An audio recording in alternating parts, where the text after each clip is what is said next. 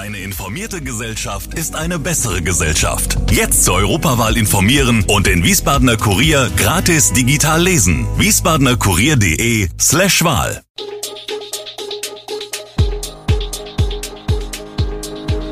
Gude, unser morgendliches News Update. Das Wichtigste aus Wiesbaden für Sie im Überblick. Guten Morgen aus Wiesbaden an diesem 24. Oktober. Besucherandrang bei Frankfurter Buchmesse, spannende Partien im DFB-Pokal ausgelost und Weinmesse in Wiesbaden. Das und mehr gibt es heute für Sie im Podcast. Mehr als 180.000 Besucherinnen und Besucher sind in diesem Jahr auf die Frankfurter Buchmesse gekommen. Dabei machte das Fachpublikum etwas mehr als die Hälfte der Besucherzahlen aus. Das teilten die Veranstalter zum Abschluss am Sonntag mit. Nach zwei Jahren mit pandemiebedingten Einschränkungen fand die 74. Frankfurter Buchmesse wieder ohne größere Auflagen statt. Insgesamt präsentierten 4000 Aussteller aus 95 Ländern ihre Neuerscheinungen. In diesem Jahr kam die Bücherschau besonders politisch daher. Inmitten einer bedrückenden weltpolitischen Lage sendete diese Messe wichtige Signale. Das persönliche Gespräch sei in Zeiten aufgeheizter Debatten ein Gegenmittel zu Polarisierung, sagte Buchmessendirektor Jürgen Boos. Und natürlich zeigten sich auch zahlreiche Autorinnen und Autoren auf der Messe, darunter Donna Leon, Klimaaktivistin Luisa Neubauer oder Schauspielerin Diane Kruger, die ihre Bücher vorstellten. Am gestrigen Sonntag wurde das Achtelfinale im DFB-Pokal ausgelost, gespielt wird aber erst in drei Monaten, nach der WM-Pause. Fußballfans aus der Region können sich auch auf einen stimmungsvollen Kracher in Frankfurt freuen. Denn es kommt zum hessischen Derby zwischen Eintracht Frankfurt und dem SV Darmstadt 98. Der Tabellenführer der zweiten Liga hatte gerade erst Borussia Mönchengladbach mit 2 zu 1 ausgeschaltet. Auch auf Mainz 05 wartet ein Kracher im DFB-Pokal-Achtelfinale. Die 05er empfangen in der heimischen Arena den Rekordmeister FC Bayern München.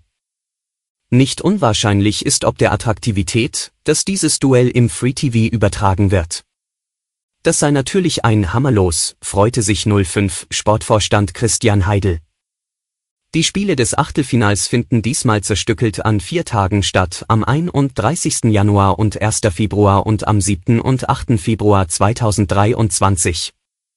Die Partien werden noch genau terminiert. Wie Wein lockt Weinliebhaber in das Rhein-Main-Kongresscenter in Wiesbaden. Auf der Weinmesse konnten über 300 Weine probiert werden. Die Weine und Sekte kamen aus 30 Weingütern und Genossenschaften aus dem Rheingau und der Hessischen Bergstraße. Dazu war der Weinbauverband Saale und Stroth als Gast mit dabei. Im Vorfeld der Weinverkostung übergab Priska Hinz, Ministerin für Umwelt, Klimaschutz, Landwirtschaft und Verbraucherschutz, im Beisein der Rheingauer Weinkönigin Katja Föhr zahlreiche Staatsehrenpreise und ehrte zudem etliche Landessieger. 82 Weinbaubetriebe hatten fast 1000 Weine und knapp 50 Sekte zur Bewertung eingereicht.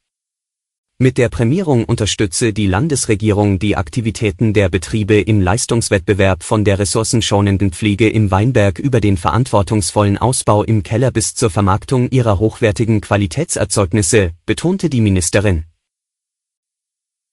Vitagala erbringt 285.000 Euro an Spenden.